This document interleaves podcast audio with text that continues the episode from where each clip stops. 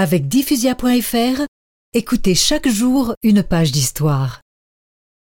Nous avons quitté la politique siamoise en 1932 pour retrouver sept ans plus tard la Thaïlande.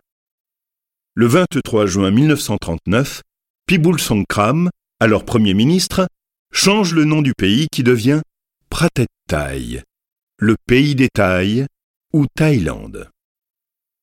L'année suivante, son régime nationaliste profitant de la situation précaire de la France en Europe, attaque l'Indochine française.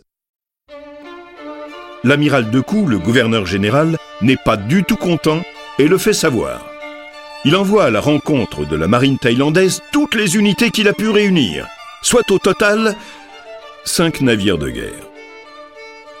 Le 17 janvier 1941, aux abords de l'île de Koh Chang, la marine d'Indochine signe une éclatante victoire navale tous les vaisseaux adverses sont coulés ou rendus inutilisables.